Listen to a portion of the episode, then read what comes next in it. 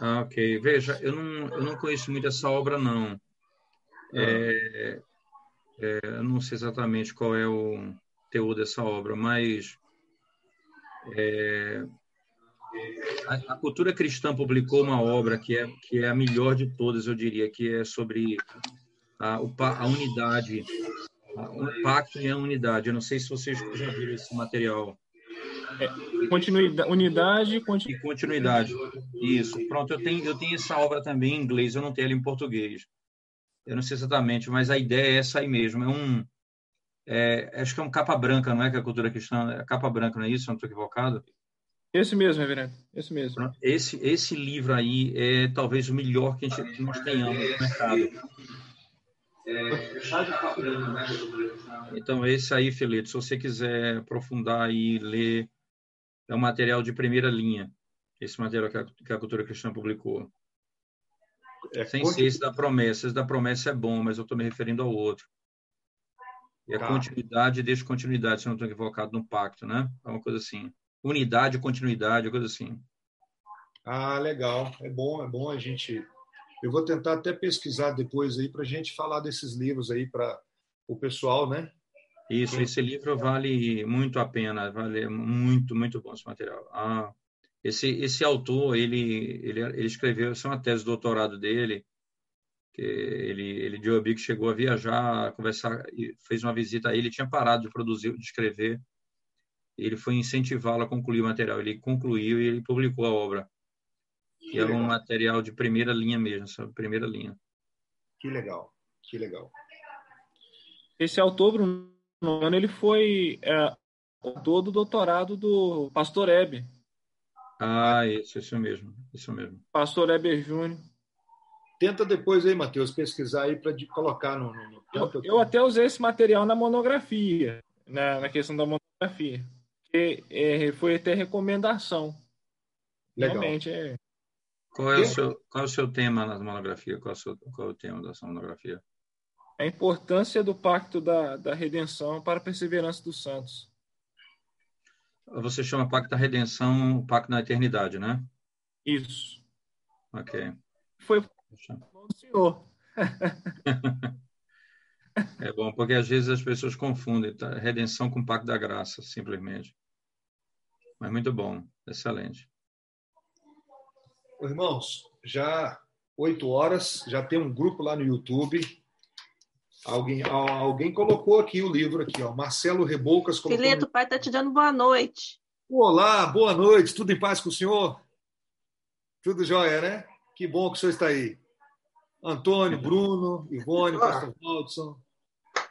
Se sinta abraçado também. Um abraço bem forte. Isso aí. Se Deus quiser, em breve nós vamos nos abraçar novamente. Ó, esperando esse dia. Os irmãos do YouTube também, nós vamos dar início. E eu queria ler com vocês Gênesis capítulo 15. Então nós vamos ler o capítulo 15 pastor Paulo Brasil já está aqui com a gente. Desde já quero agradecer, pastor, por senhor ter aceitado o convite para compartilhar com a gente. E quem sabe, como eu falei para o senhor no início, um dia teremos o privilégio de receber o senhor aqui, não de maneira virtual, mas né, passar um tempo com a gente aqui, experimentar o calor de Itaperuna. Pode pesquisar que aqui é, aqui é caprichado, tá? Nós temos um calor bem, bem jóia aqui. Os irmãos estão ali no YouTube também. Então, irmãos, vamos abrir aí em Gênesis capítulo 15. Gênesis capítulo 15. Nós vamos ler o texto. Depois nós vamos orar. E, e vamos passar a palavra para o pastor Paulo. Deixa eu só fechar a porta aqui da, do escritório aqui.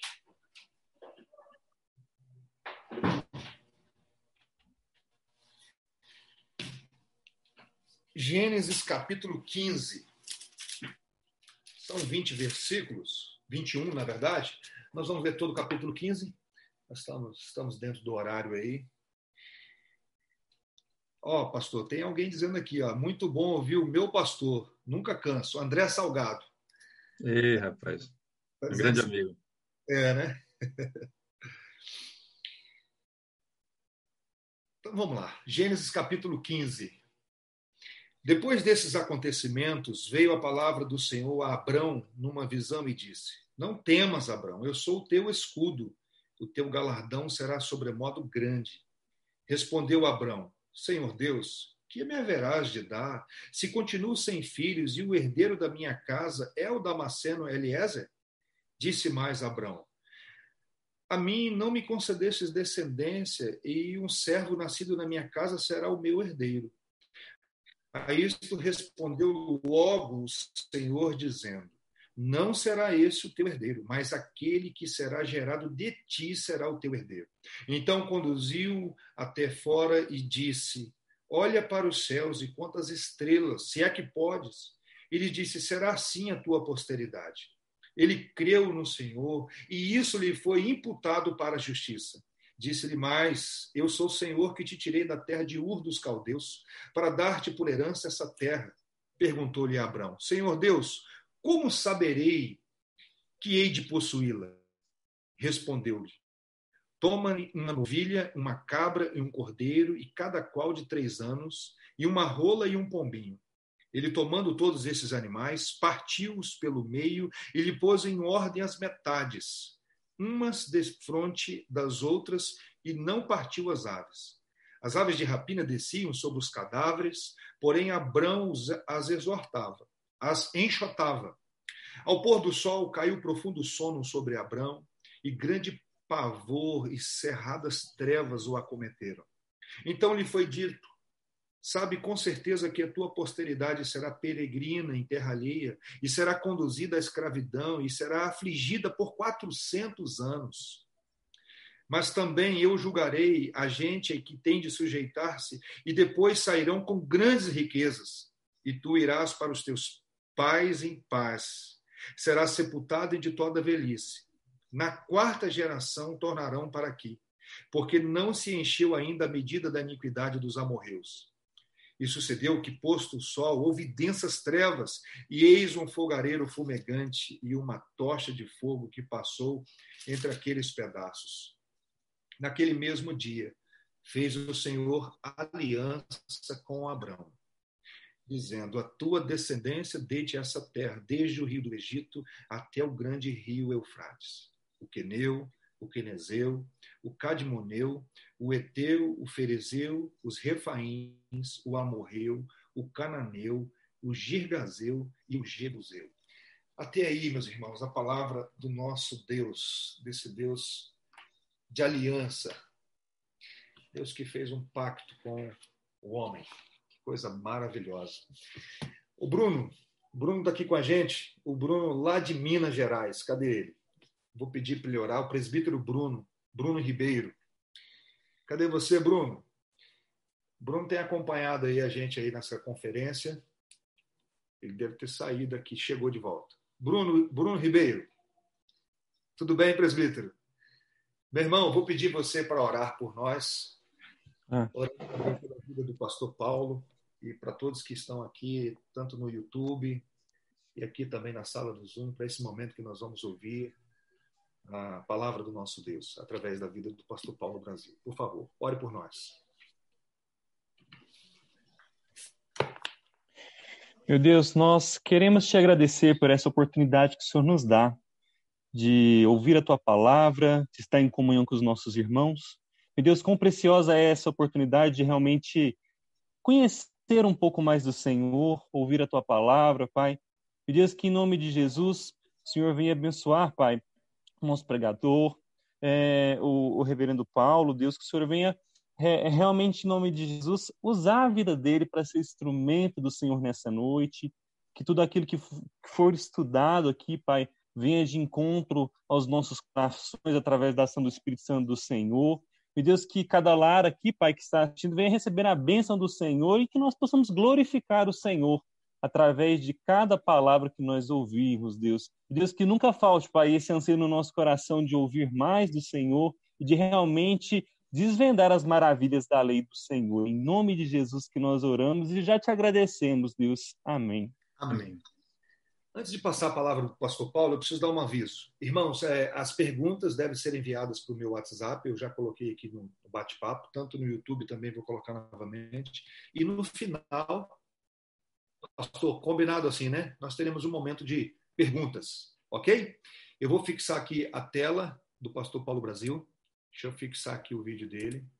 Peço a você que me ajude, você que está na sala aqui do Zoom, tente é, manter o seu microfone desligado é, para não dar interferência, tá bom?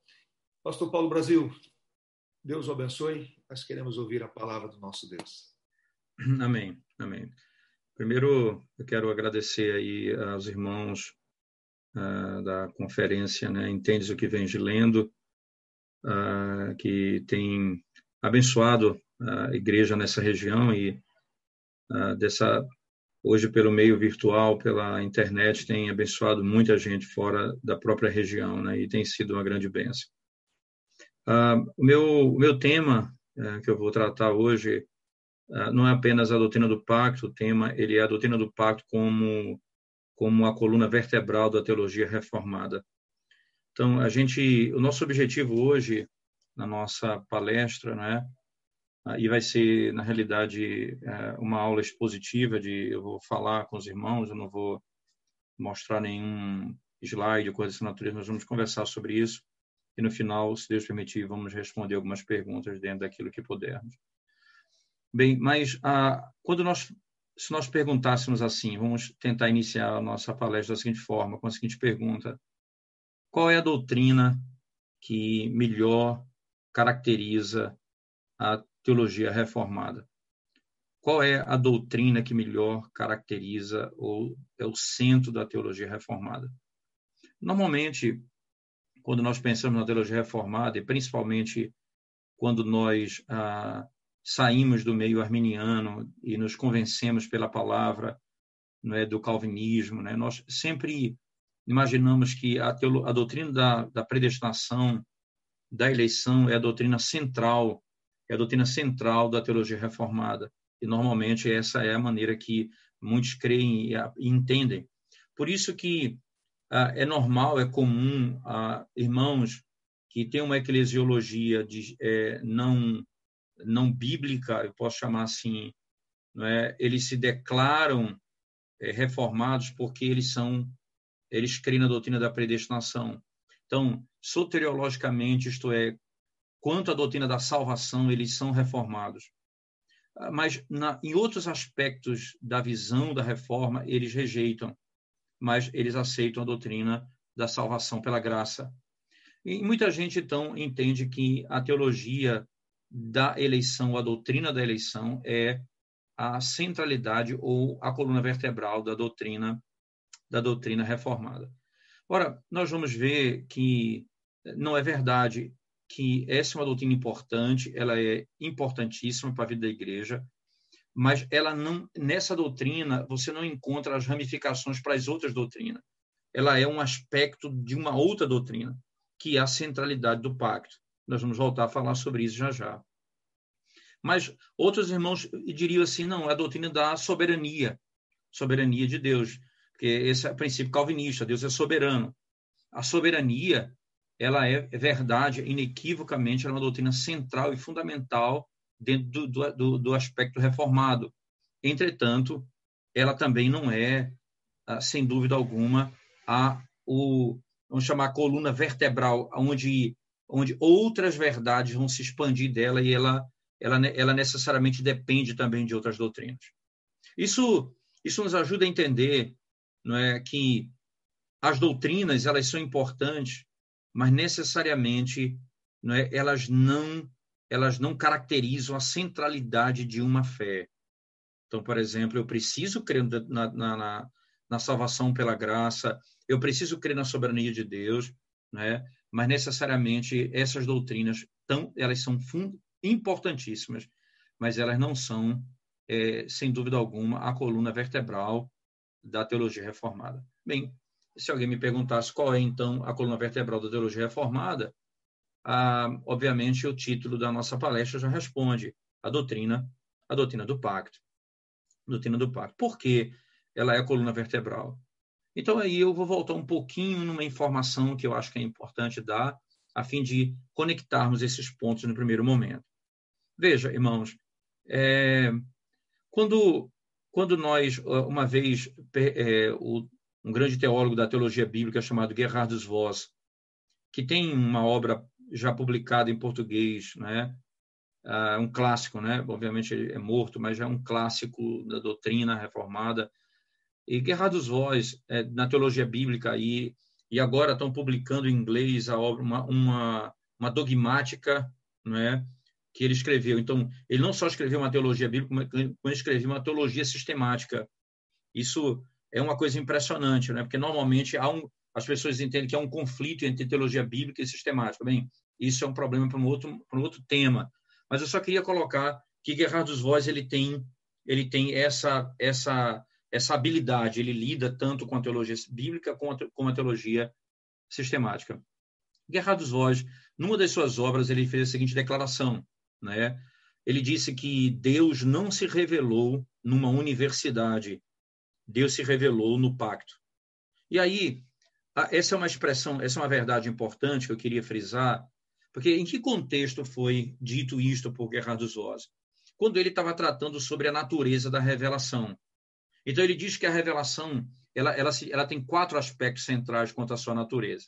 Ela é progressiva, isto é, você percebe que ela vai caminhando dentro de uma progressão na revelação. Ele continua, ela é orgânica, isto é, flui vida entre um, entre, um, entre um momento e outra revelação. Então, toda a revelação posterior, ela, ela, ela flui de uma anterior e há uma conexão de vida entre elas.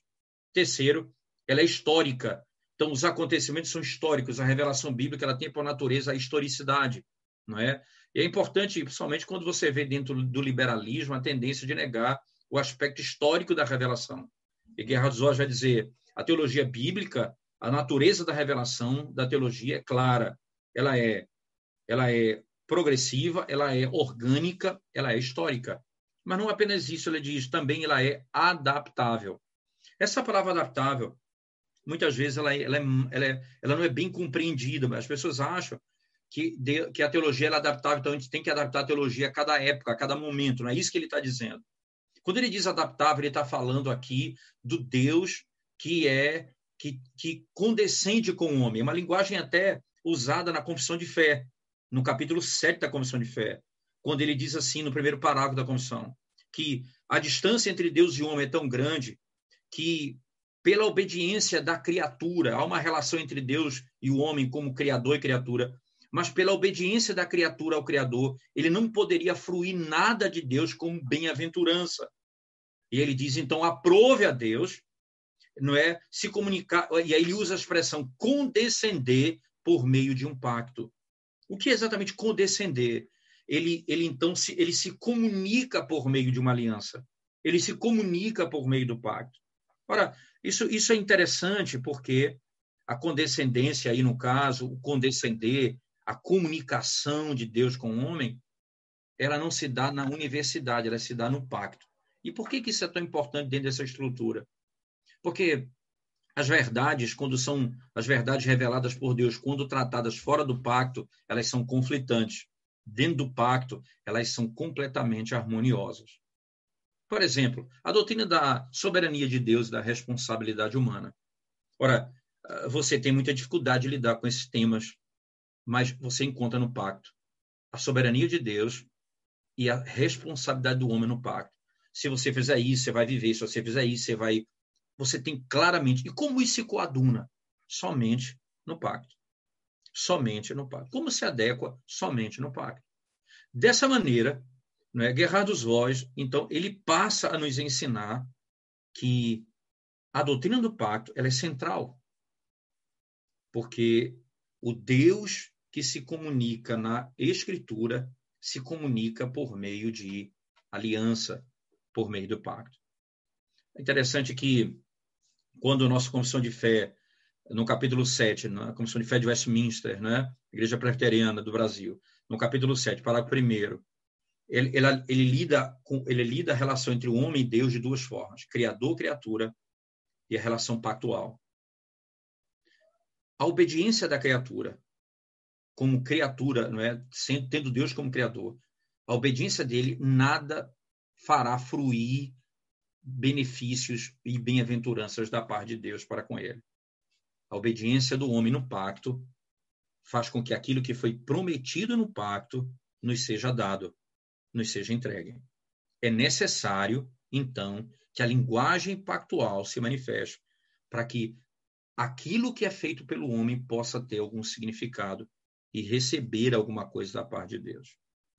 Isso é importante nós frisar, porque né, a centralidade da doutrina do pacto faz com que a gente diga ela é a coluna vertebral. Então, por exemplo, vamos pensar aqui um pouquinho né, sobre isso. A doutrina da eleição, que nós falamos que alguém diria é a doutrina central.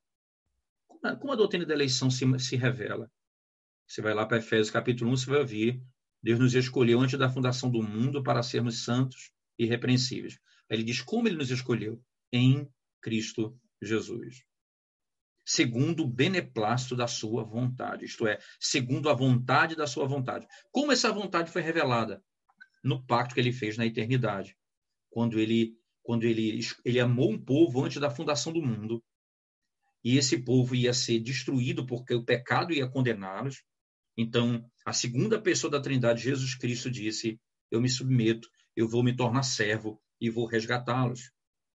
Então, Cristo diz que voluntariamente ele viria para fazer a vontade do Pai.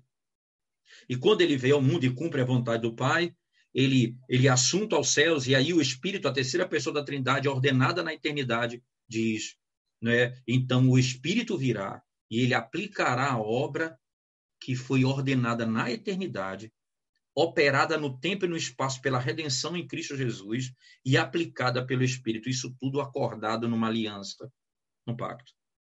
A doutrina do pacto, ela é a centralidade, a doutrina da aliança, a doutrina da, da eleição, ela é, ela é parte da doutrina do pacto. Eu não tenho como entender a doutrina do, da eleição se não entender a doutrina do pacto. Isso para que você entenda como, como que é, é fundamental não é, essa teologia. Sem ela, né, nós vamos transformar verdades bíblicas em conflitos. É onde é lá exatamente no pacto, onde eleição e rejeição, onde soberania e responsabilidade humana encontram encontram sua casa, encontram sua morada, encontram seu lugar de compreensão. É na aliança, é no pacto que isso se revela. Veja, nesse primeiro momento, meu objetivo é, é tentar justificar o tema da nossa palestra, é tentar justificar o tema. Por que que, por que, que esse tema foi dado? Por que, que a gente vai falar desse tema? Por essas razões. Porque, sem dúvida alguma, a teologia reformada, ela tem, ela tem na sua essência, não é, uma coluna vertebral, que é a doutrina, a doutrina do pacto, certo? A doutrina do pacto.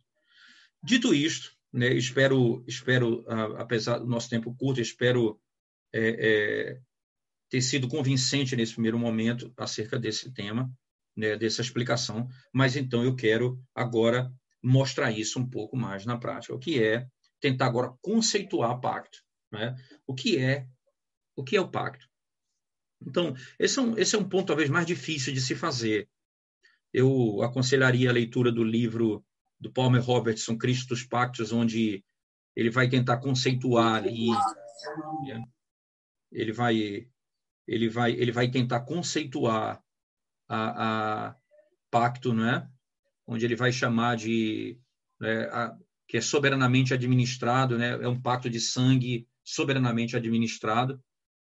Ah, eu tenho dificuldades um pouco com, a, com, a, com o conceito que Palmer Hobbes dá, entretanto, não, é, não posso dizer que, que é um conceito que tem muitos aspectos positivos.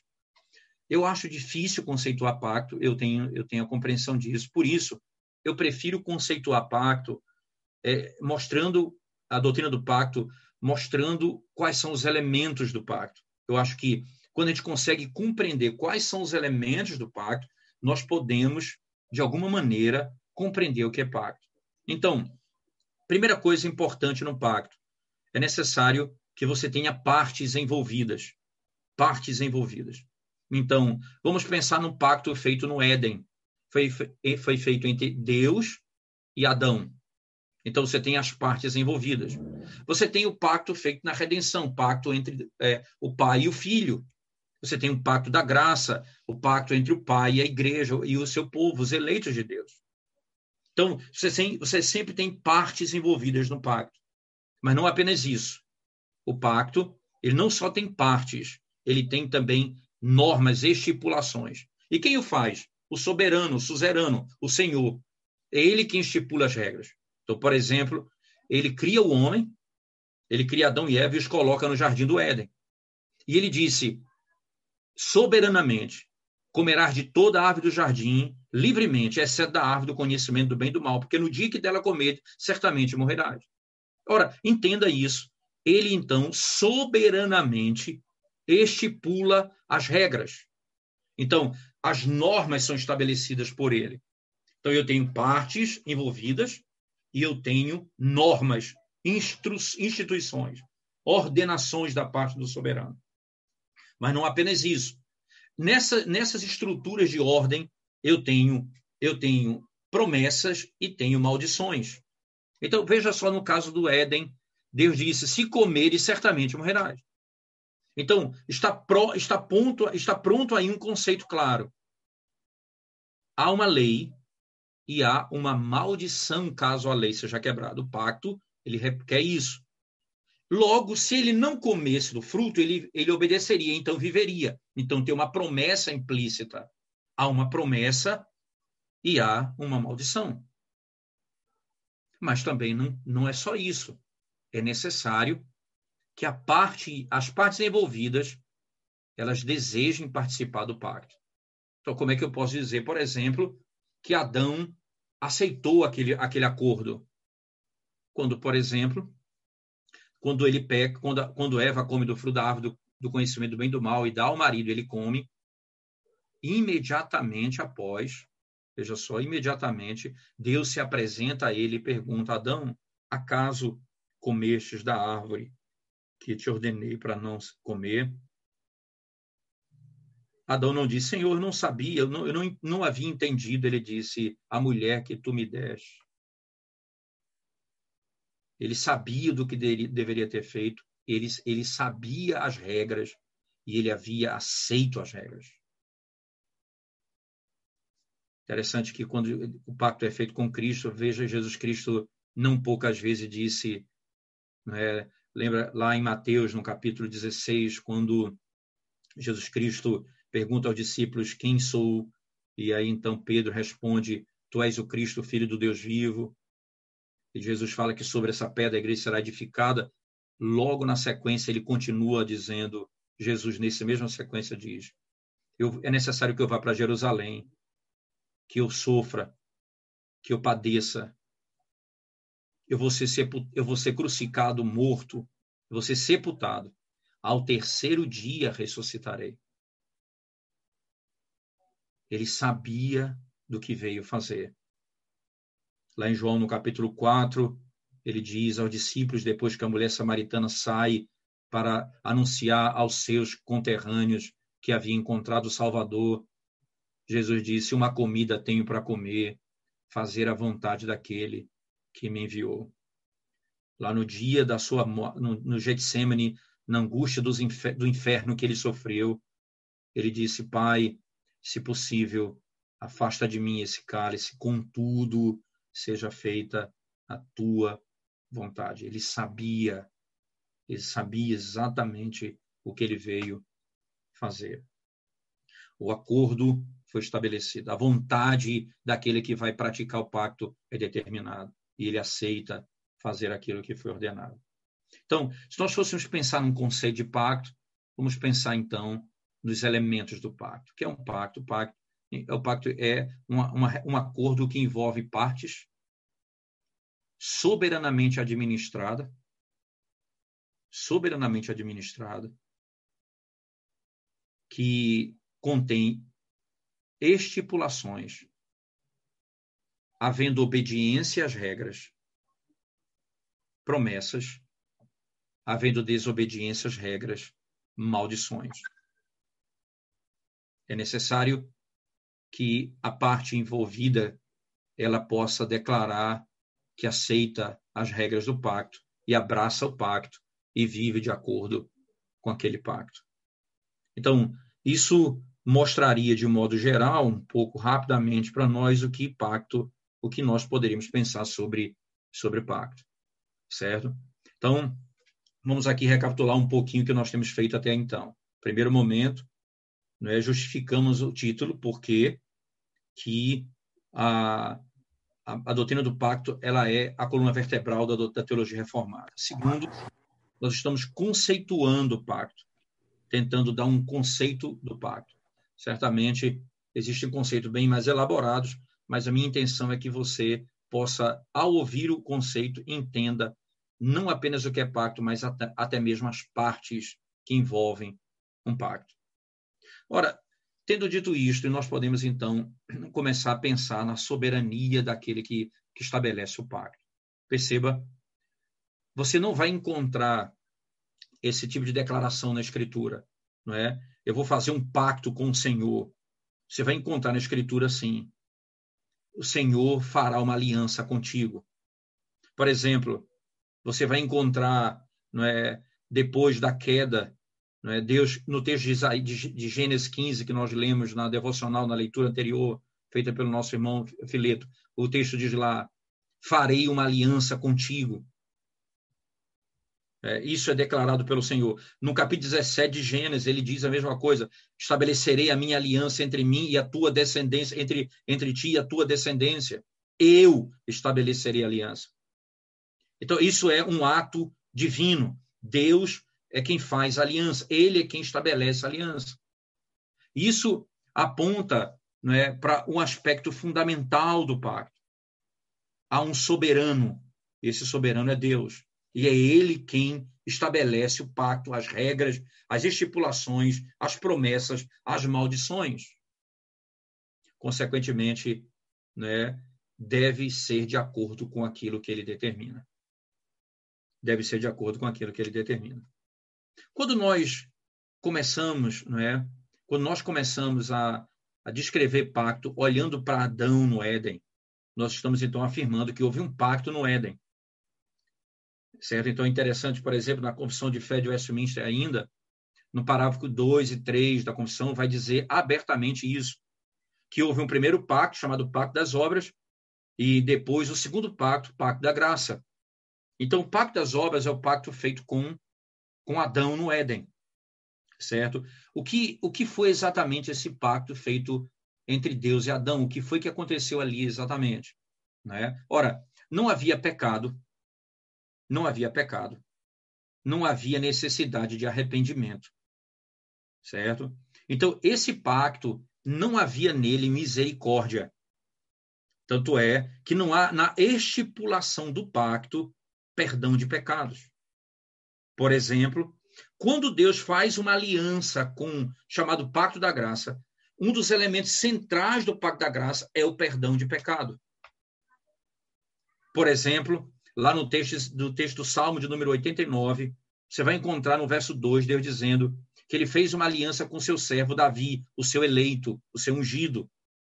E na sequência, se você ler o Salmo 89 todo, você vai encontrar lá a seguinte declaração: Ainda que o meu povo, ainda que eles se apartem da minha lei, eu os açoitarei com açoite de homens, mas a minha misericórdia não se apartará deles. Eu não serei falso à minha aliança. Eu não serei falso às minhas promessas. O que está sendo dito ali é que no pacto da graça há perdão de pecado. No pacto das obras não há perdão de pecado. Por isso que quando o pecado entra, você não tem Adão confessando o seu pecado com base na sua justiça, porque ele não tem justiça, ele foi condenado. Ele precisa da justiça de outro. Por isso que imediatamente é prometido um redentor, quando no capítulo 3, verso 15, é dito que nascerá da mulher aquele que esmagará a cabeça da serpente. Imediatamente após a queda de Adão. Então, o pacto feito com Adão né, é um pacto de obras. Em que sentido? Né, a nossa confissão e os catecismos usam a seguinte linguagem: ela usa pacto de vida e pacto de obras. Pacto de vida é porque se obedece, recebe a vida.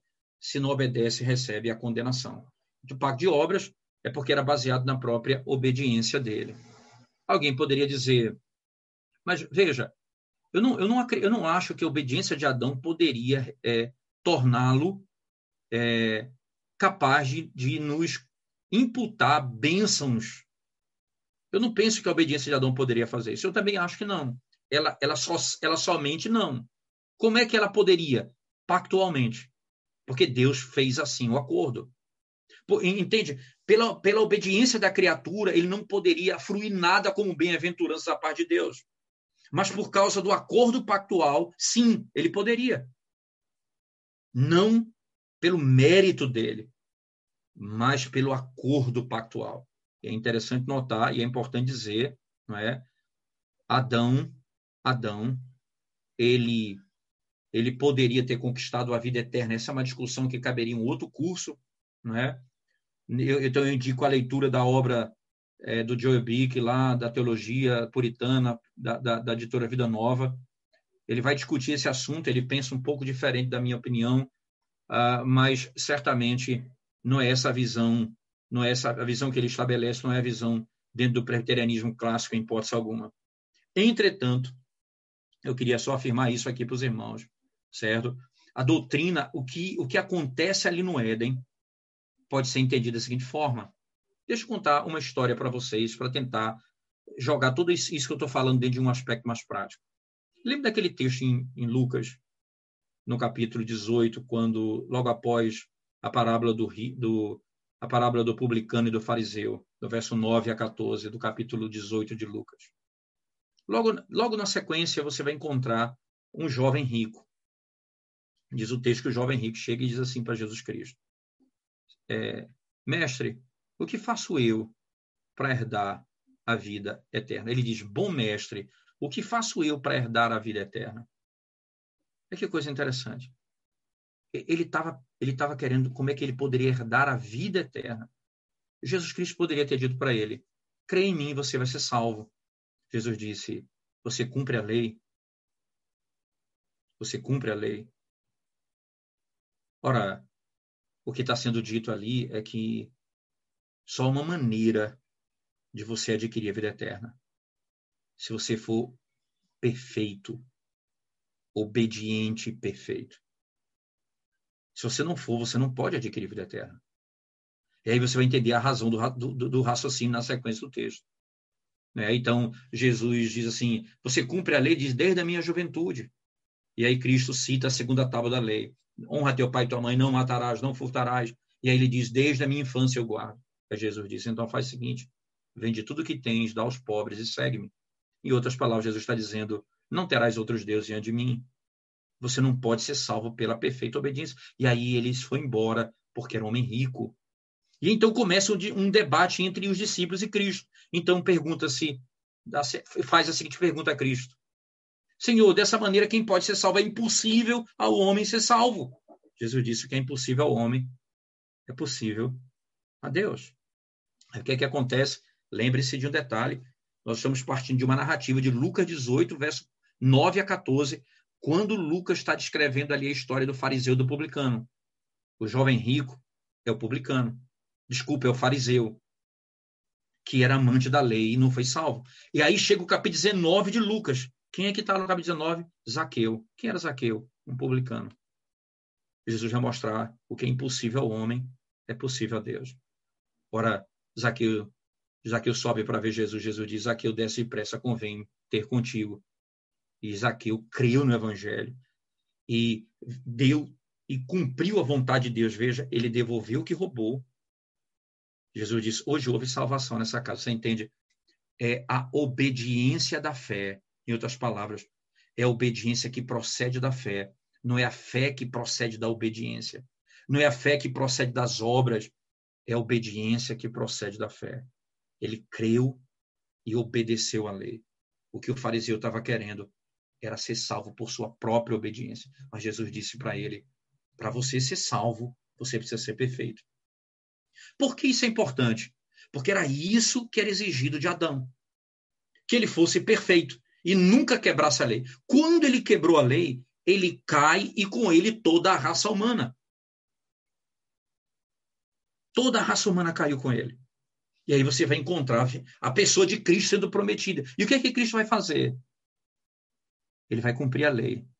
Lembra daquele texto lá de João, de Mateus, no capítulo 3, quando Jesus Cristo é batizado por João Batista? E aí João diz: Senhor, eu deveria ir a ti, tu vens a mim. Jesus disse: Não tem problema. É necessário que se cumpra toda a justiça. Eu vim cumprir toda a justiça. Você vai ouvir a declaração contínua na Escritura: ele nunca cometeu pecado. Ele guardou toda a lei. Por quê? Era essa a exigência do pacto das obras. É necessário perfeita obediência à lei de Deus. Só que ele veio como meu substituto. Porque eu, eu morto nos meus pecados, nunca poderia ser salvo. Era necessário um substituto. Aí o que, é que, que, é que acontece?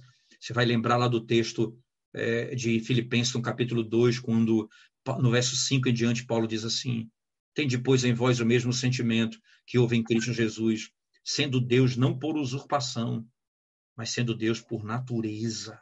Isto é, Jesus não é Deus porque usurpou o ser Deus, ele é Deus por natureza. Ele se fez servo e foi obediente até a morte era necessário obediência de Adão, mas não apenas uma, um momento. Era necessário por toda a vida. Jesus foi obediente até a morte. Até a morte. Ele cumpre toda a lei de Deus. Nada, nada. Como é que eu sei que essa é uma exigência? Por exemplo, lá em Gálatas, no capítulo 3, verso 10. Gálatas 3, 10, Paulo diz assim: né? maldito. Tem uma, tem uma introdução anterior, mas eu vou para essa sessão. Gálatas 3,10. Maldito todo aquele que não permanece em todas as coisas escritas no livro dessa lei para praticá-las. se você ler o capítulo 3 de Gálatas todo, você vai ver. Jesus nos livrou dessa maldição nós estávamos sob maldição. Adão caiu porque não cumpriu o pacto, toda a raça humana caiu com ele, mas Deus não mudou a exigência. Nós necessitamos perfeição, porque Deus é justo, santo. Não pense que a misericórdia de Deus exclui a sua justiça. Falarei disso um pouco lá na frente, mas eu quero só frisar agora: a justiça de Deus tinha de ser satisfeita tinha de ser satisfeito. Então, se você. Veja o que Paulo diz aos Gálatas: Maldito todo aquele que não permanece. Veja a palavra permanecer.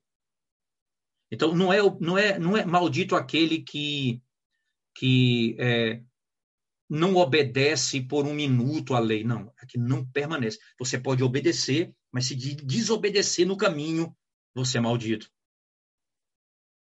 Ele diz: Maldito daquele que não permanece. Em que lei? Em todas as coisas escritas. Então, não é numa lei, não é. Em... Por isso que Jesus diz ao jovem, ao jovem rico, declaradamente: cumpre a lei. Ele diz: cumpra. Jesus vai, você está mais uma. E ele foi embora. Então, ele foi condenado. É impossível ao homem ser salvo por sua própria obediência, porque nós nascemos em pecado, o nosso coração é inclinado para o mal.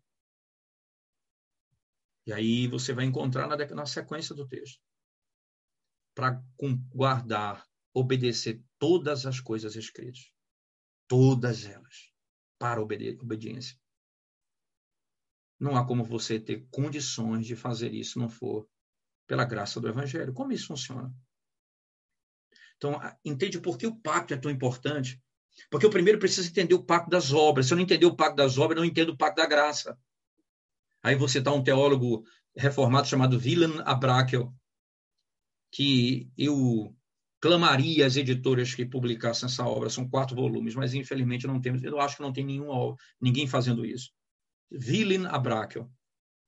Ele tem numa, numa, numa das suas obras, num, num dos tomos da sua obra, ele diz o seguinte: se não compreendermos o pacto das, das obras, nós não compreenderemos o pacto da graça.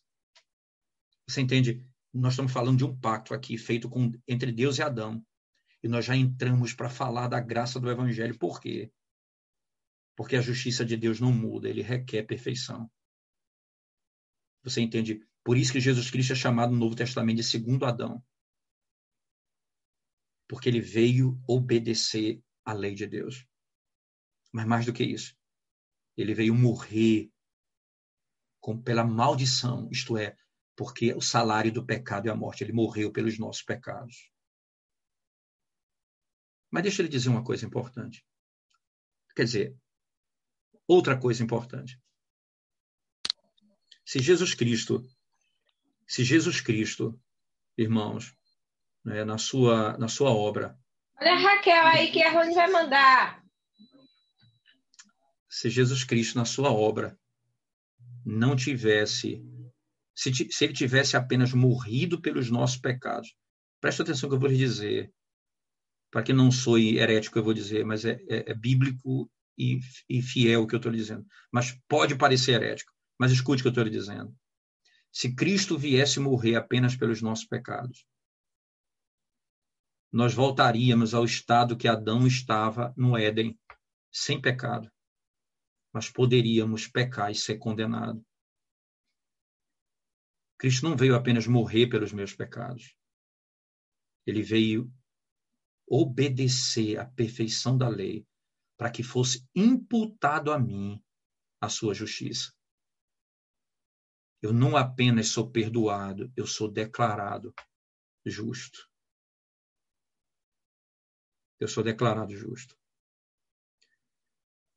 Com isso em tela, com isso diante dos nossos olhos, eu queria voltar um pouquinho para que eu aprofundasse esse conceito um pouco mais adiante. Deixa eu tentar voltar um pouquinho nesse tema. Por que que como é que foi, como é que se deu essa questão do pacto da redenção, né? Então, você imagina na Trindade Augusta, a Trindade Augusta planejando a nossa salvação, né? Então, está ali a Trindade, Deus escolheu um povo antes da fundação do mundo, esse povo iria cair nos seus pecados e ia, ia, estar na, ia ficar na lama da iniquidade. E aí Deus diz: é necessário que eles sejam redimidos. Então, como, posso, como pode acontecer? Então Deus tem misericórdia deles. Mas a verdade diz o seguinte: a verdade se interpõe e diz: não, não pode. Porque se eles são pecadores, eles são injustos. E como pode a injustiça habitar a eternidade? Mas logo na sequência, a lei, a misericórdia se apresenta e diz: Mas eu quero alcançá-los. A justiça se levanta e fala: Não, não pode. Porque a lei foi ferida. A lei foi desonrada, a lei foi lançada no lixo. A lei tem de ser honrada, tem de ser restabelecida, tem de ser exaltada. A verdade diz, é isso é fato, não há como salvar.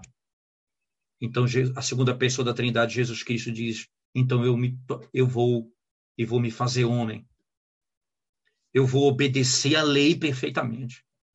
Eu vou cumprir toda a justiça de Deus eu vou ser condenado pelo pecado do povo. Então, a misericórdia os alcançará. Então a verdade disse: está feito o acordo na eternidade. Assim, eles podem ser salvos. A história da redenção eternamente se revela no pacto das obras e no pacto da graça. Quando Jesus Cristo veio exatamente para esse fim. Satisfez a justiça do Pai. Então a misericórdia os alcançou. A misericórdia não era possível no pacto das obras.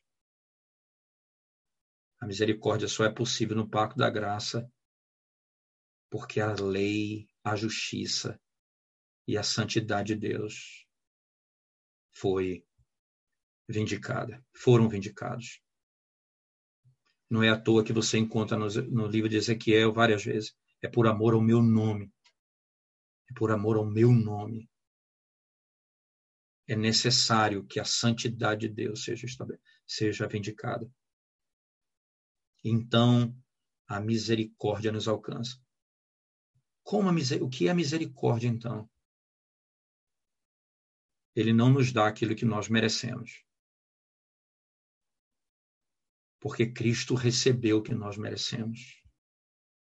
A condenação, o sofrimento do inferno, a morte. E ele ressuscita para a nossa justificação. Aquilo que foi estabelecido na eternidade. E aí preste atenção, como, como uma coluna vertebral, como todas as outras doutrinas estão colocadas, anexadas a essa gloriosa verdade do pacto que vem desde a eternidade. Obediência, santificação, justificação, promessa, santificação. Paulo disse aos Coríntios declaradamente: essas foram as palavras de Paulo. Cristo se tornou da parte de Deus para nós justiça, santidade, redenção e sabedoria. 1 Coríntios 1, verso 20, 29 a 30. Ele se tornou da parte de Deus para nós. Como, como as promessas são minhas por causa do pacto. E veja como isso tem efeito na piedade, na, na nossa vida de devoção. Você sabe o que foi que Deus disse a Moisés quando o enviou para libertar o povo do cativeiro? Disse: Diga ao povo, eu sou o Deus de Abraão, Isaac e Jacó. Em outras palavras, eu fiz uma aliança. E nessa aliança a promessa. E eu prometi, o nosso irmão Fileto leu em Gênesis 15, e essa menção é feita no capítulo 3 de Êxodo. Eu sou Deus de Abraão, Isaac e Jacó. E essas promessas que foram feitas são cumpridas. E nós podemos invocar o pacto. Porque nesse pacto há perdão. Nesse pacto há misericórdia. Nesse pacto há disciplina. Nesse pacto há justiça porque todas essas coisas são prometidas no pacto da graça. E nós podemos estar seguros nela. O que me é ordenado fazer nesse pacto? Se eu não posso cumprir a lei, se eu não posso obedecer, se eu estou morto nos meus delitos e pecados, o que, é que eu posso fazer para ser salvo? Crer no Senhor Jesus Cristo, então eu vou ser salvo. Só tem um detalhe. Até mesmo crer está dentro do pacto. É promessa de Deus. É dom de Deus. O que eu preciso para ser salvo? Você precisa ser perfeito e obediente. Mas eu sou pecador, eu não tenho como obedecer. Aí ele diz: então Jesus Cristo foi enviado para cumprir a lei, para morrer no seu lugar, para nos redimir de toda iniquidade. Aí ele diz: Você entendeu isso? Entendo. Mas o que, é que eu tenho de fazer? Você tem de crer Aí o indivíduo responde: Mas eu não posso crer. Eu não tenho fé. Aí o Senhor diz: É dom de Deus. A fé é dada por Deus. Tudo de acordo com o pacto da redenção. Todas essas coisas nos são dadas. Partindo para a conclusão, partindo para a conclusão, antes de nós abrirmos para algumas perguntas, talvez. Deixa eu só colocar um ponto importante aqui no final. Irmãos, você sabe o que é que é dito acerca de Abraão, lá em Gênesis, no capítulo 26, versos 1 em diante? Que Abraão guardou toda a lei, todo o mandamento e todo o estatuto. Nós sabemos que Abraão pecou foi repreendido por Deus e até mesmo por ímpios. Uma coisa te peço, disse Faraó, não mintas para mim. Fala a verdade. Mas é dito que ele guardou toda a lei. É dito lá em primeiro, no primeiro livro dos Reis, capítulo 5, 6 e 7. Primeiro livro dos Reis. Quando, quando Salomão está orando para poder fazer a, a, a declaração acerca do santuário, ele diz assim: que Deus use misericórdia para com ele, como usou com, Abra, com, com Davi, seu pai, porque Davi guardou toda a lei, todo o mandamento do Senhor. Ora, irmãos, nós sabemos a história do nosso pai Davi, os pecados que ele cometeu. Como é que Davi é declarado um homem que guardou toda a lei? Como é que Abraão é declarado que guardou toda a lei? Porque é imputado a eles a perfeita obediência de Cristo. Nós somos obedientes perfeitamente, porque nos é imputada a obediência de Cristo. Nós somos pecadores, injustos. Não é a nossa justiça que nos salva, é a justiça de Cristo que nos salva. E é por ela que nós somos perfeitos.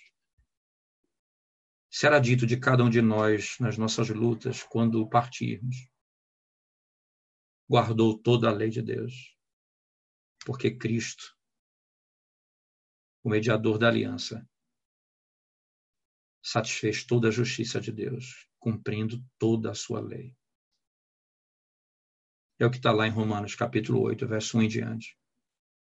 Você pode ver isso lá em toda, todo o capítulo 8 de Romanos. Certamente, essa é a glória dessa doutrina sem dúvida, a doutrina do pacto. Ela é a coluna vertebral da teologia reformada. Porque ela é teologia pura e ela é piedade pura. Ela nos leva para todos esses aspectos profundos e práticos na vida cristã desejo do meu coração, irmãos, é que, de alguma forma, pela graça e misericórdia de Deus, vocês sejam instigados a, a desejar conhecer mais essa doutrina. Porque certamente o estudo e o conhecimento dessa doutrina fará você entender muitas outras doutrinas reveladas na Escritura Sagrada. A doutrina do pacto, sem dúvida, é a coluna vertebral da teologia reformada. Que Deus nos abençoe. Amém. Amém. Pastor Paulo, é, essa citação última aí do senhor é muito interessante, porque eu sempre li esse texto de Davi lá, e Deus falando, né? Ele guardou tudo, tudo. Falei, mas Davi não guardou, Senhor. Quando Deus diz lá, os teus pecados estão perdoados, Deus não. É, exatamente, é, exatamente. É, é grandioso demais, né? Pastor, eu tenho aqui algumas perguntas, tá? Em Gênesis não aparece a palavra pacto ali quando é usado o pacto das obras. A base seria Oséias 6, 7. Os elementos do pacto estão ali, né? Perfeito. Mas a palavra não aparece. É, é, é interessante nós notarmos isso, irmãos. Ah, nós não podemos. Esse o argumento de que a palavra não está lá, logo a doutrina não está, ela é complicado. Por quê? Vou dizer. A primeira vez que a, a palavra eleição, escolha aparece na Bíblia é em Deuteronômio, capítulo 7. Então, logo, vamos dizer que não, não houve eleição até o capítulo 7 de Deuteronômio. Eu diria mais. A palavra Trindade não aparece na Bíblia toda, logo a doutrina da Trindade não é verdadeira. Você entende? Então, o argumento da palavra em si, ele não é, ele não é, ele não é substancial, não pode ser final, tá certo? Então, um argumento é a estrutura do pacto, nós mostramos que estão ali, estão, pertencem àquele, àquele texto. E segundo, Osés 6,7, um texto claro, entende? Que pode nos dizer acerca disso. Quem tem uma, tem uma, uma teologia sistemática que foi publicado pela editora Monergismo, é? que é do Robert Raymond. Não é uma teologia sistemática melhor do mundo, mas ela tem muita coisa boa. E tem e tem um capítulo, quando ele está da teologia do pacto das obras, nesse livro, ele faz uma análise do porquê que Osés 6,7 fala de Adão e não de uma cidade.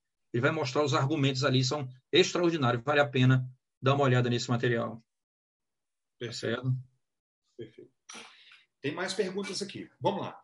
Baseado na resposta de Jesus ao jovem rico, podemos dizer que Jesus usou o pacto das obras para apresentar o pacto da graça? Perfeitamente. Ah, ah, os puritanos diziam assim, irmãos: ah, os dois pactos estão valendo. Quem não está em Cristo está nas obras. Quem está nas obras não está em Cristo. Então, você precisa entender que você anda nos escombros pacto, do pacto das obras. Esse é um pacto de um edifício que caiu, que ruiu. Você não tem proteção, existe rato, doença, você está morto nesse edifício. Há um edifício da misericórdia, da graça que foi levantado. Você precisa correr para ele. Então, o que Cristo está dizendo é: essa é a tua situação. Para você ser salvo, você tem que ser perfeito. E só tem uma maneira de você ser perfeito. É você nunca pecar. Só que você é pecador por natureza. Então você precisa de um redentor. Você precisa de Cristo. Baseado... E é o que acontece no Zaqueu.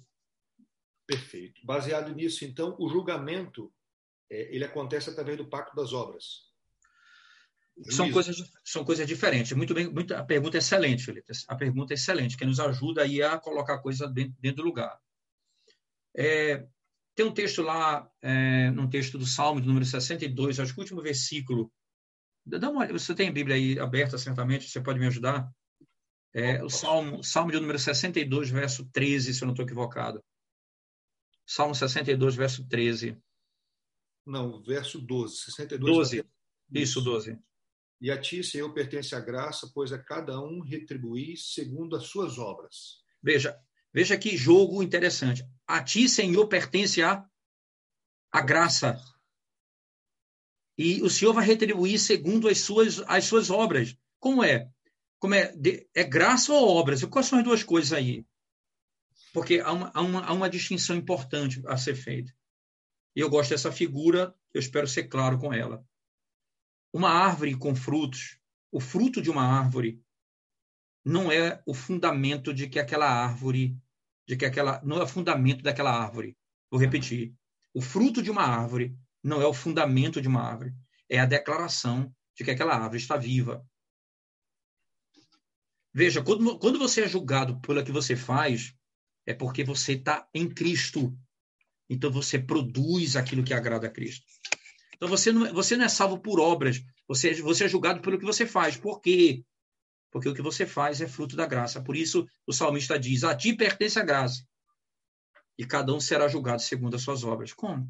A graça que me faz viver segundo a palavra de Deus. E, e tem uma coisa importante ainda, Fileto, irmãos. Por exemplo, lá em Ezequiel 36, no verso 23 em diante, ele diz: Olha, eu derramarei sobre vós o meu espírito. Ele diz lá: é, Ele tiraria o coração de pedra, lhes daria um coração de carne, derramarei o meu espírito e farei que, obedeça, que obedeçam os meus mandamentos. Veja, a graça que me faz obediente. É isso que está sendo dito. Nós vamos ser, nós vamos ser julgados, vamos ser julgados pelo que nós fazemos, porque isso determina o que nós cremos. Agora, no, no último dia, no último dia, as minhas obras não são um fundamento, elas são a, elas são a declaração de que eu estou vivo. Eu não vou ser salvo pelas minhas obras, vou ser salvo pela graça. É por isso que Jesus vai dizer naquele dia, quando alguns dirão a ele: Senhor, Senhor, em teu nome nós expulsamos demônio, em teu nome nós fizemos milagres. Jesus diz: Eu não conheço vocês. Apartai-vos de mim, vós que praticais a iniquidade. Como é que vocês creem em mim e praticam essa, vivem dessa forma? Não estou entendendo. Não sei quem são vocês, não conheço vocês.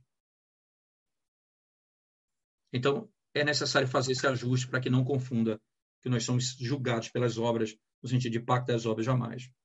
Perfeito, perfeito. Bom, o senhor falou da, da, da, do conselho da Trindade na salvação lá na eternidade, né? E Jesus é aquele que veio para morrer na cruz, viver a vida que nós não vivemos, né? E morrer e ressuscitar por nós. Mas Jesus na cruz ele disse: se possível, passa de mim esse cálice. E ele disse que veio para cumprir a lei. Como entender essa fala de Cristo? Pai, se possível, passa. Aquilo era. Que oração era aquela? Essa é uma declaração extraordinária do Deus e do homem. isto é, do verdadeiro Deus e do verdadeiro homem. Existe uma só pessoa, duas naturezas, que não se confundem, isso é importante. Veja, a, a humanidade dele não é divinizada, nem a divindade dele é humanizada. Ele conhece todas as coisas, ele é eterno, ele não morre. Tanto é que para ele me salvar, ele teve que se tornar homem para poder morrer, porque a morte era a condenação do meu pecado. Ele tinha que obedecer, ele nasceu sob a lei, ele nasceu de mulher sob a lei. É o que Paulo diz aos Gálatas. Então, ele, ele ali mostra a verdadeira humanidade de Cristo. Ele é homem verdadeiro. E, e aí existem duas vontades lutando ali. Não existe duas vontades, três vontades na Trindade. Mas ali entre o homem verdadeiro e o Deus verdadeiro existem duas vontades. Mas a vontade humana é, é fazer a vontade daquele que me enviou. E é, e é aqui que eu, homem, que você, homem, que nós, homens, e aí eu me refiro não ao gênero masculino, mas a todos aqueles que, que nasceram nessa terra, é em Cristo que nós podemos vencer o pecado. É nele que nós temos força para poder vencer a tentação. De não fazer a nossa vontade, mas a vontade do nosso Pai, nosso Deus. Perfeito, perfeito. A graça não operava no pacto das obras. Excelente pergunta. É, as suas perguntas são extraordinárias, eu diria. Vamos lá. É, o que significa isso, Fileto? É, porque essa pergunta pode nos levar. Veja, é necessário distinguir graça aqui, tá certo? Porque não há graça redentora, porque não havia pecado. Então não, não havia necessidade de graça.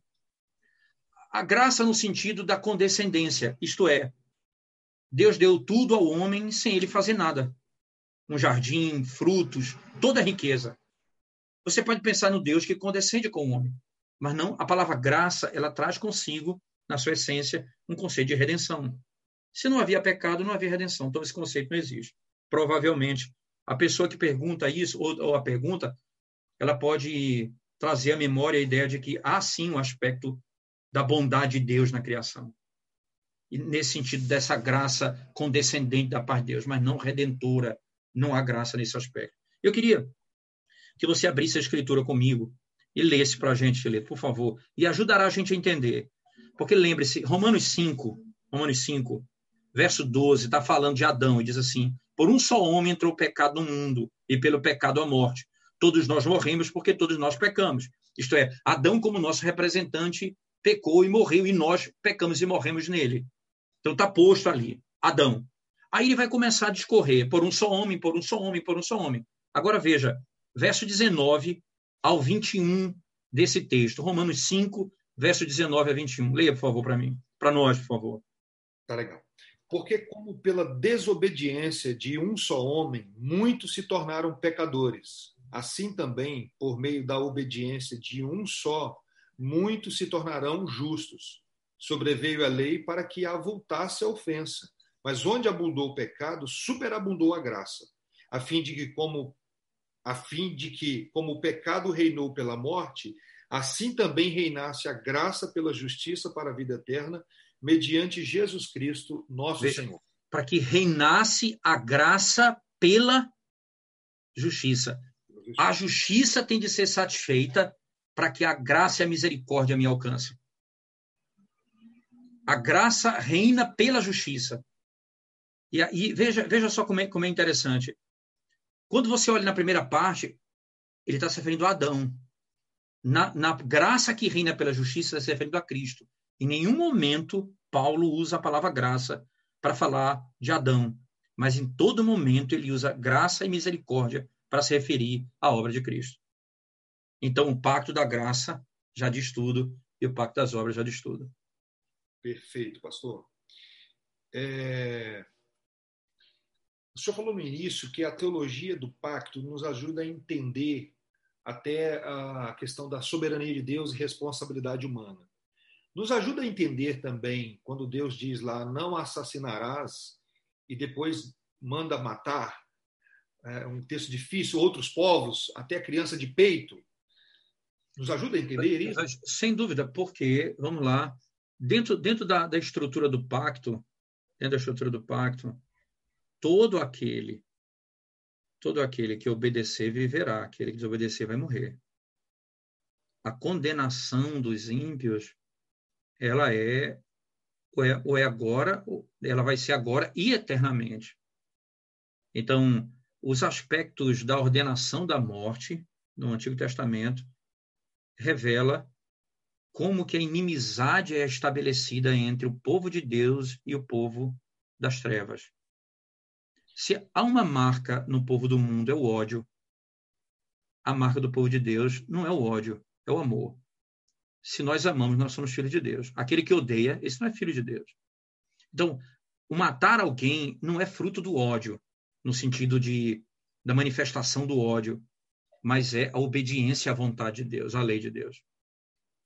Esse, esse é o padrão ordenado. Eles faziam isso porque era ordenado por Deus, não porque eles simplesmente odiavam. Não é, não é esse o aspecto. É fruto da obediência. E isso é a revelação clara de um pacto, de que aqueles que estão no Senhor viverão eternamente, os que estão fora do Senhor sofrerão condenação eternamente. Isso é manifestado no aspecto temporal, na execução de povos e raças no período que vivemos.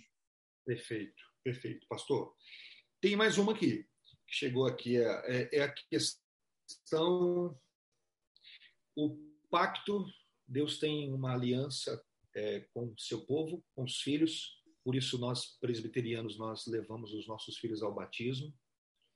É, como entender a questão é, dessa promessa que é para nós e para os nossos filhos e harmonizar com o caso de Jacó e Esaú, quando eles, quando Deus já diz que amei a Jacó e me aborreci de Esaú.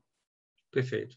Como a gente harmoniza isso? Primeira coisa importante a frisarmos: o, a, estar no pacto não é ser eleito. Não, não podemos confundir pacto com eleição. Você pode ter os benefícios externos do pacto, mas não ser eleito. Por exemplo, Esaú foi circuncidado. É um, é um benefício do pacto. Jacó foi.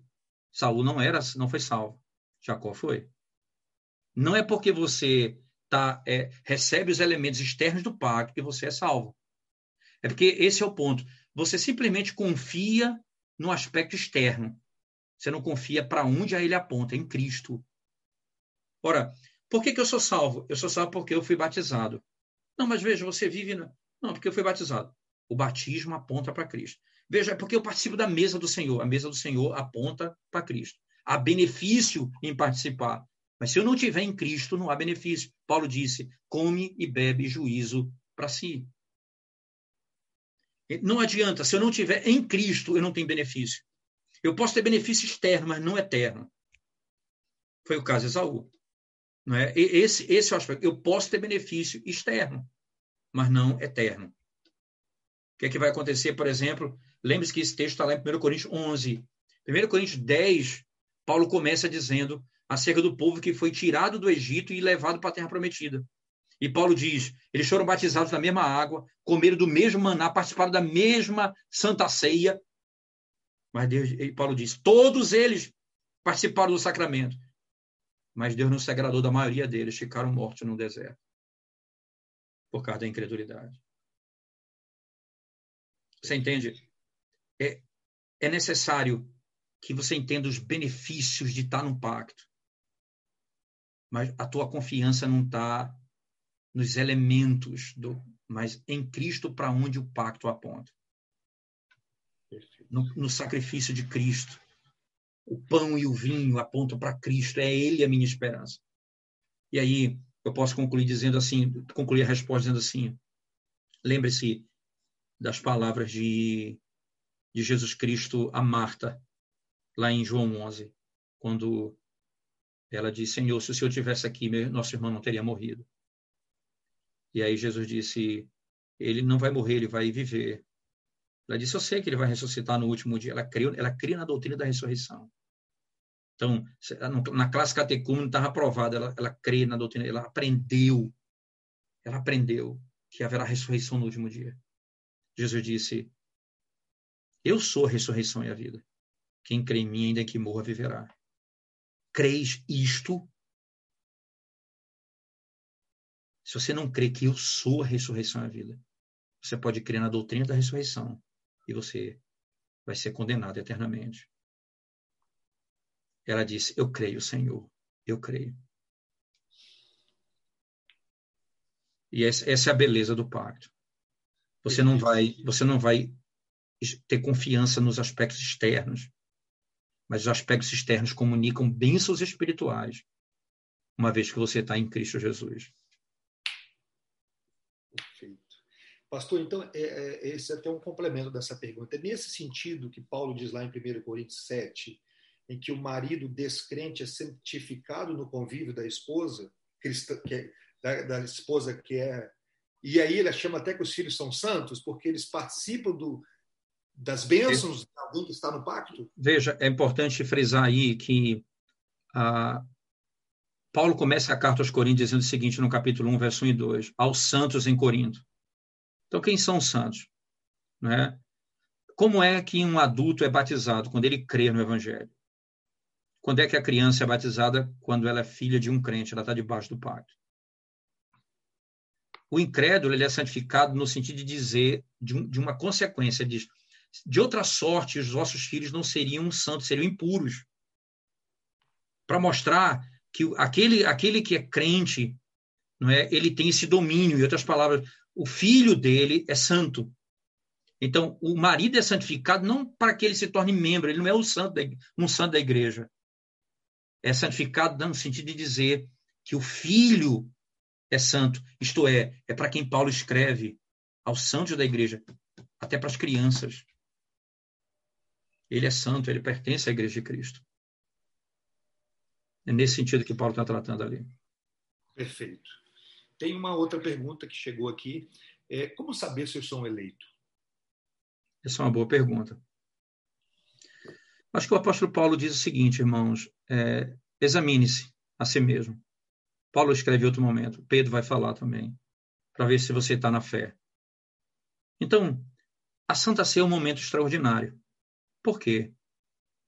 A gente chega fraco às vezes, consciente dos nossos pecados, e a gente é convidado a, a examinar a nossa própria vida. O que é examinar a vida? Ele, Paulo diz: examine-se e coma, não é examine-se não coma, não. Quem tira da mesa é a igreja, não é você. Você não se autodisciplina. Você examina, você se examina e come. O que, que, você, que, que você vai fazer? Eu sou um pecador.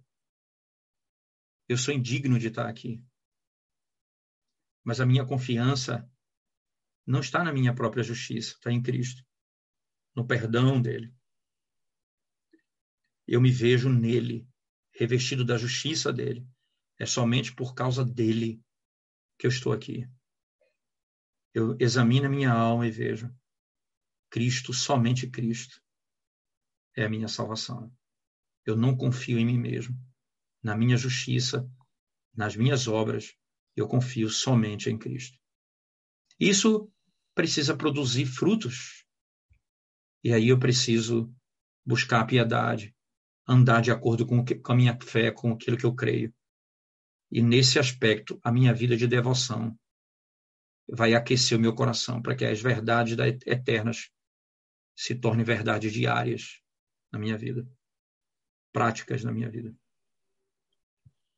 Pastor, confesso que depois de ouvir isso tudo, a vontade que tenho é de cantar Bendito seja o Cordeiro.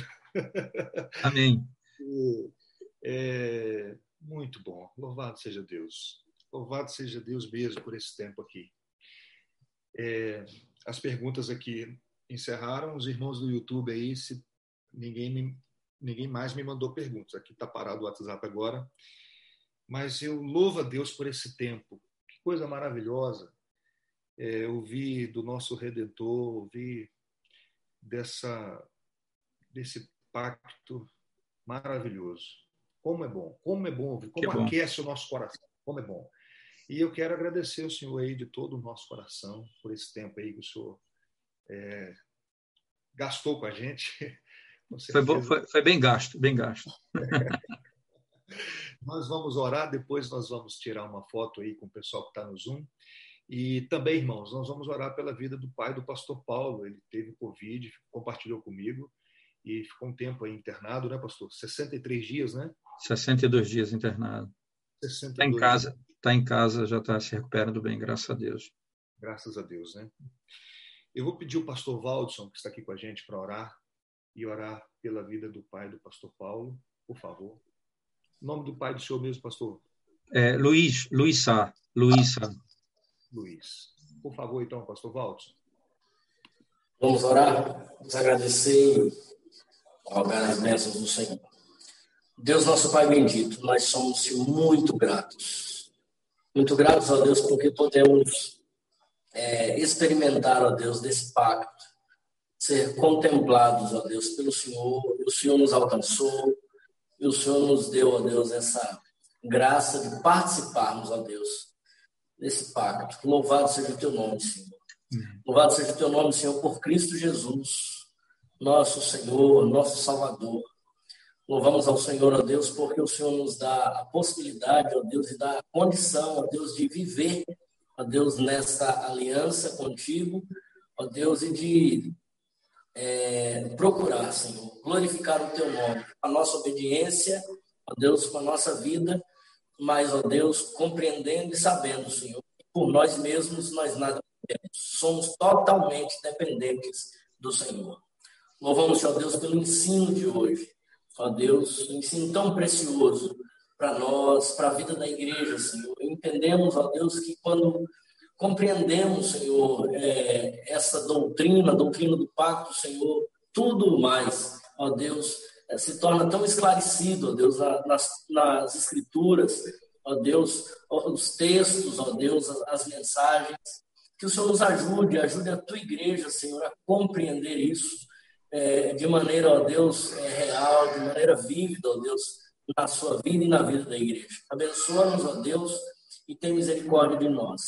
Nós te agradecemos, Senhor, pela vida, ó Deus, do reverendo Paulo, Senhor, pelo instrumento, ó Deus, que ele tem sido, ó Deus, na igreja brasileira, para abençoar, ó Deus, é, a igreja, Senhor, através do seu ensino. Te agradecemos, ó Deus, pela vida do seu pai, ó Deus, por esse tempo, ó Deus, que passou, Senhor, e tem passado, ó Deus, é, passou, ó Deus, é, no hospital e agora em casa se recuperando. Nós rogamos a graça e a bênção do Senhor sobre a vida dele, mas, ó Deus, em tudo agradecidos. Agradecidos pelo cuidado, agradecidos, ó Deus, pelo amparo do Senhor sobre a vida dele, ó Deus, e tantos mais que o Senhor tem, ó Deus, amparado e tem cuidado. Louvamos o teu nome e te agradecemos por essa noite, noite tão especial para nós, de edificação. Louvado e engrandecido seja o teu nome, no nome de Jesus, nosso Senhor. Amém. Amém. Amém. Eu quero mandar um abraço aqui para os irmãos que nos acompanharam aí no YouTube. Deus continue abençoando vocês, tá? E os irmãos também que estão aqui na sala do Zoom também. Pastor Paulo, olha, nós queremos agradecer muito, muito. Foi um tempo muito precioso dizer aos irmãos que essa mensagem, esse estudo, ele está gravado no canal da nossa igreja. Se você eu, é, quiser compartilhar com alguém, para que outras pessoas é, também possam experimentar do que nós experimentamos aqui hoje. Então, eu creio que é, pode abençoar vidas. Foi muito bom, muito bom mesmo. Quero mandar um abraço aqui para o Alberto, o Zilmar, a Luzia, que estão lá na, no YouTube, a Cláudia, que faz seminário comigo também, pastor e o pessoal da Bahia que está aqui também no YouTube, o pessoal que mandou um abraço para o senhor aí, o Marcelo Reboucas, tá? Selenita está sempre aqui acompanhando a gente também. Vamos tirar uma foto então aqui, irmãos? Abre aí a... Vamos abrir aí a, a câmera aí para a gente tirar uma foto. Luciana, Antônio, tudo bem? Fernanda, olá, Andréia, Priscila, Renata, que coisa boa, todo mundo aí. Brunão, Vamos tirar uma foto aqui bacana. Pronto, deixa eu tirar mais uma para garantir. Pastor, olha, eu gostaria de ouvir o senhor mais vezes. Confesso que. E sobre mais esse assunto, porque foi muito especial. A gente, tá quem sabe, aí numa oportunidade. Deus quiser. Isso é um prazer para mim. Foi muito bom. Deus abençoe o senhor. Amém. Abraço, abraço a todos. A igreja, tá bom? Fiquem na Grande abraço. Amém. Meus irmãos, fiquem com Deus. Se Deus quiser, nós vamos ter a terceira rodada aí da conferência também. Fiquem na paz do Senhor Jesus. Um abraço, irmãos.